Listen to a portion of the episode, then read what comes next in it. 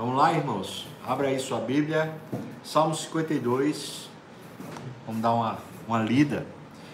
Salmo 52 é um momento especial na vida de Davi. Um momento especial, não. Um momento diferente na vida de Davi. Davi está fugindo de Saul. Saul é o rei, né? É o rei posto, é o rei que tem o ofício, é oficialmente o rei. Mas Deus havia ungido Davi como rei. Então, espiritualmente, o rei verdadeiro espiritualmente era Davi, mas o rei oficial é Saul. E Saul está enciumado com Davi e quer matar Davi. Então está perseguindo enquanto Davi foge. Foge literalmente, né? Era um, uma pessoa que estava procurando abrigo para cada novo novo dia, para poder tentar simplesmente sobreviver. Nessa fase de sobrevivência, Davi vai até uma cidade. Queria que você gravasse esses nomes que eu vou dizer agora. Uma cidade chamada Nod. Essa cidade era uma cidade que tinha um sacerdote chamado Abimeleque. Ok? Em Nod havia um sacerdote chamado Abimeleque. E na casa desse sacerdote Abimeleque haviam sacerdotes que eram discípulos do sacerdote Abimeleque. Tá? Davi corre para Nod e chega lá em Nod e ele diz: Olha, você tem algum pão aí, algum, alguma comida? E o sacerdote diz: Tem ali os pães da proposição. Davi come os pães da proposição. E depois Davi pergunta para Abimeleque: Não tem aí nenhuma espada, alguma arma para eu fazer uma tarefa? E aí Abimeleque fala: Só tem a espada de Golias aquele gigante que você matou. Davi diz: Essa me serve. E pega a espada e foge. E então existe um homem, guarda esse nome também, chamado Doeg. Doeg. Esse Doeg, ele é um edomita, significa que ele é da, da família de Esaú. Lembra de Esaú e Jacó? O irmão Esaú que vendeu o direito de primogenitura ele foi para as terras de Edom. Essas terras de Edom são as montanhas vermelhas que ficam do lado oriental do Mar Vermelho, do, desculpa, do Mar Salgado, do, do Mar Morto e também do Mar Vermelho. Aquela região onde tem Petra, hoje é Jordânia, aquela região ali é Edom. Esse Doeg, portanto, ele não faz parte da nação de Israel, mas ele está na nação de Israel. E ele estava em Nod quando ele viu Davi sendo assistido por Abimeleque e quando ele viu Davi recebendo a espada do sacerdote Abimeleque. Davi fugiu, mas Doeg corre para Saul para fofocar, para entregar Abimeleque e dizer: Olha, Abimeleque entregou lá para Davi o pão, entregou também uma arma para ele, aquela espada lá de, de Golias. Então o ambiente é esse. O ambiente é um homem tentando sobreviver, Davi, por causa de um ciúme, por causa de uma, uma loucura na cabeça do poderoso Saul, o rei, que tem um estado, que tem um domínio. E os personagens ali juntos são Doeg, o fuxiqueiro, o fofoqueiro, aquele que gosta de armar intriga, gerar intriga para se beneficiar, porque ele queria ser bem visto aos olhos de Saul, o rei. Ele está querendo aproveitar e ele está gerando né, uma crise ainda maior. O outro personagem é Abimeleque, que é o sacerdote. Você entendeu? Agora a gente vai para o texto. Vamos lá, versículo 1, capítulo 52 do livro dos Salmos, diz. Por que te glorias na maldade, ó homem poderoso? Pois a bondade de Deus dura para sempre. A tua língua urde planos de destruição, é qual navalha afiada, ó praticadora de enganos. Falando da língua, veja, ele está falando de alguém que tem poder, então a gente entende que ele está falando de, de Saul.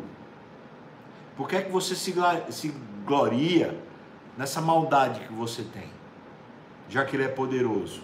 Mas aí no versículo 2 ele está falando da língua que urde enganos, é Doeg.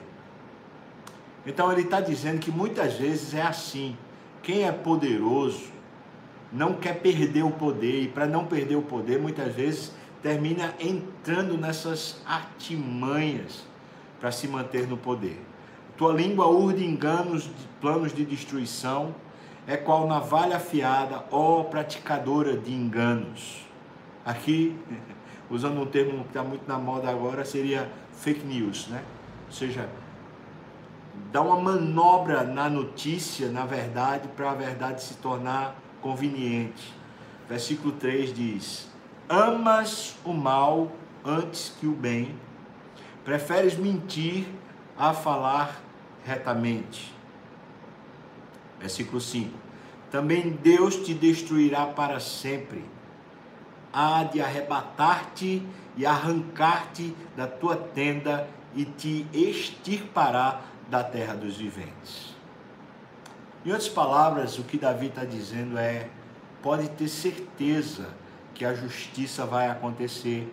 Você que se engana acreditando que através de engendros, de maledicência, de manobras, você vai conseguir manter ou estabelecer o seu poder.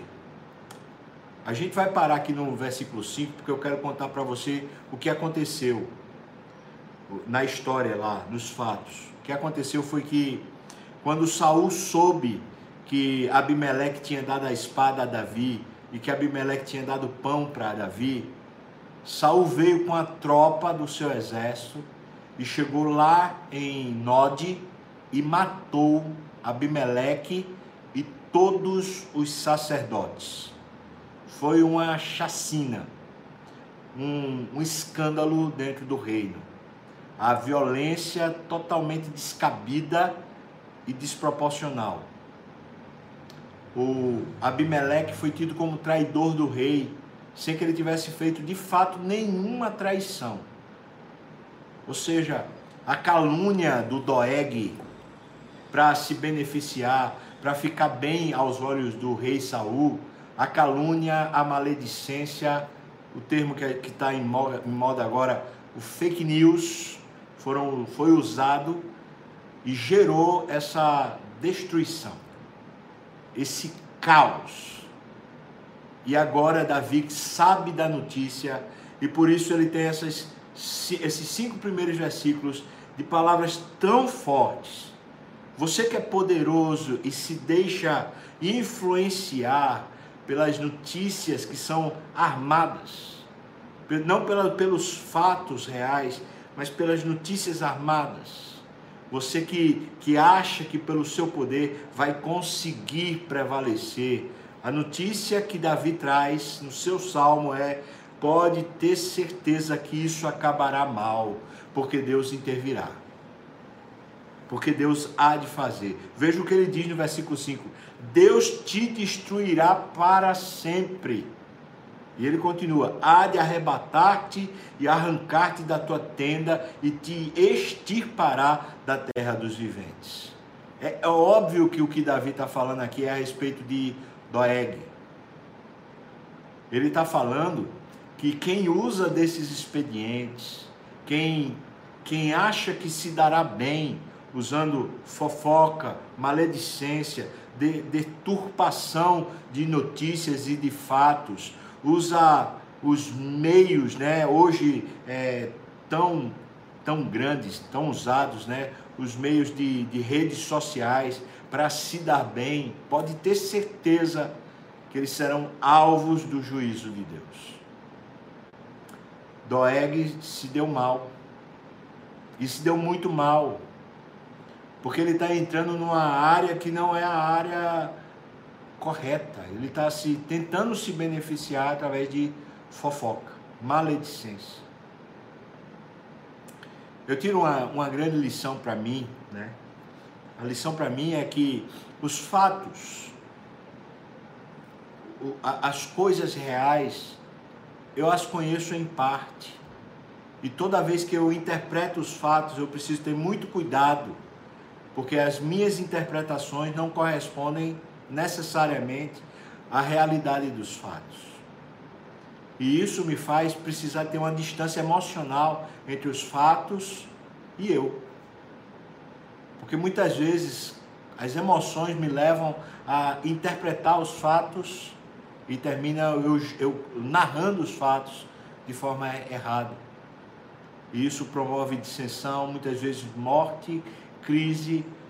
Isso acontece no Estado, como, é, como era o caso aqui, no Estado, né, a nível de governantes, mas isso também acontece a nível familiar.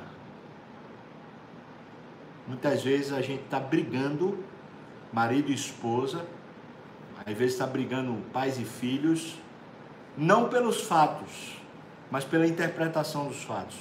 É como se a gente não quisesse mais ouvir de verdade o que o outro tem a dizer. E tantas vezes quantas são usadas essas hum, engenharias, essas maledicências, tantas vezes isso vai acabar mal. Na casa de Deus, na igreja, muitas vezes a fofoca é o instrumento mais usado, mais manipulado pelo diabo. E qualquer círculo de convivência, de amizade, onde a fofoca começa a, a se inserir, precisa ser no nome de Jesus repreendido. E quando falo isso, estou falando de uma repreensão real, verbal. Em nome de Jesus está repreendido sua calúnia, está repreendido a sua boca, está repreendido o que você falou. Porque muitas vezes essa, essa, esse é o artifício do diabo para destruir uma família, para destruir uma igreja, para destruir uma nação. E veja que, versículo 5: quem disso usa, quem, quem usa desse tipo de manobra, Deus vai lhe arrancar as entranhas. É sério e é seríssimo. Fofoqueiros, pessoas que costumam ficar usando a sua boca de forma errada, precisam, no nome de Jesus, entender que isso não vai acabar bem. Não vai. Versículo 6, Davi agora está falando de si. Ele está mudando a visão. E ele fala: Os justos hão de ver tudo isso, temerão e se rirão dele, dizendo: Eis um homem que não fazia de Deus a sua fortaleza, fazia das suas artimanhas a fortaleza, e não de Deus a sua fortaleza. Antes confiava na abundância dos seus próprios bens e na sua perversidade se fortalecia. Veja como ele fala a mudança de tom. Ele diz no versículo 6: Olha, eles temerão, terão um receio, mas por fim eles rirão. Por quê? Porque fica lógico que, que quem confia no seu próprio poder, da sua riqueza, ou confia nos seus engendros, nas suas manobras, nas suas mentiras, esses vão acabar mal. É por isso que ao final, aqueles que são justos, aqueles que temem ao Senhor, mesmo que sofram o dano momentâneo, ao final eles rirão, porque eles serão cobertos por Deus e serão protegidos por Deus. Versículos 8 e 9 ele diz: Quanto a mim, porém, eu sou como a oliveira verdejante na casa de Deus. É interessante Davi usar a, a oliveira como a imagem. Quem conhece a oliveira sabe que a oliveira ela, ela é assim. Ela é uma árvore que é chamada árvore eterna. Sabe por quê? Porque ela não morre. Quando ela está morrendo uma parte dela, a outra está nascendo. E ela vai cada vez mais se tornando grossa, porque no miolo ela morre, mas para fora ela cresce. E ela vai se tornando uma árvore cada vez mais volumosa. Por quê? Porque ela continua vencendo a morte. Então ele está tá dizendo assim: olha, eu que confio no Senhor, quanto mais me matam, quanto mais me tentam destruir, mais eu fico vivo. É assim. Quanto mais fomenta-se o mal contra o justo, mais ele floresce. Eu quero recomendar de novo, já recomendei aqui no momento pastoreio, recomendo de novo um livro que fez muito bem a minha alma. Cinco votos para obter poder espiritual. Cinco votos para obter poder espiritual. É de A.W. Tozer, o autor. Um dos votos que ele faz, que ele diz para a gente fazer é nunca se defenda. Não é você ser besta ou abestalhado, como a gente usa a expressão. É você crer que se alguém está lhe fazendo mal, se alguém está vindo contra você, está ali espizinhando, humilhando, detratando, pode ter certeza que essa pessoa que age contra você, ela vai se dar mal, porque Deus vai lhe proteger. Então você não precisa você intervir contra, porque Deus vai intervir a seu favor.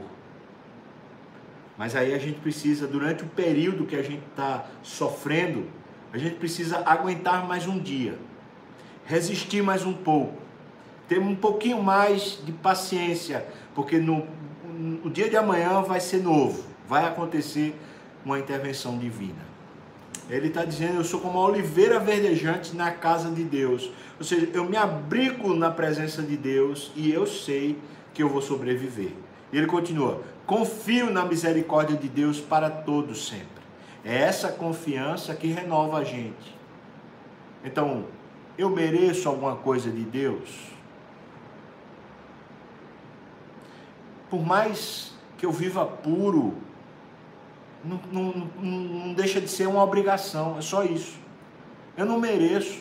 Se Deus me abençoa, se Deus me cobre, é só misericórdia. Mas é isso que ele fala. Eu confio que Deus vai ser misericordioso comigo. Por quê? Porque é da natureza de Deus ser misericordioso. No versículo 9 ele diz: Dar-te-ei. Veja que ele coloca para o futuro, né? Porque a situação momentânea é dele estar tá fugindo.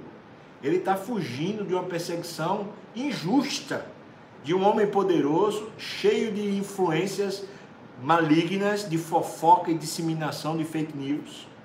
Ele está sofrendo, então ele diz: Dar-te-ei graças para sempre, porque assim o fizeste, na presença dos teus fiéis, esperarei no teu nome, porque é bom. Aleluia. Ou seja, vai acontecer, é como se ele dissesse, eu, eu sei que vai acontecer e eu vou sempre te agradecer, sempre, porque o Senhor é bom, porque o Senhor é bom. Amém, irmão? Espero que isso lhe fortaleça, porque a gente vive assim, né? Sempre no meio de intrigas, sempre no meio de ma maus entendidos, de maledicentes, de pessoas que são mentirosas, articuladoras, e a gente, no meio disso, muitas vezes termina sendo vítima.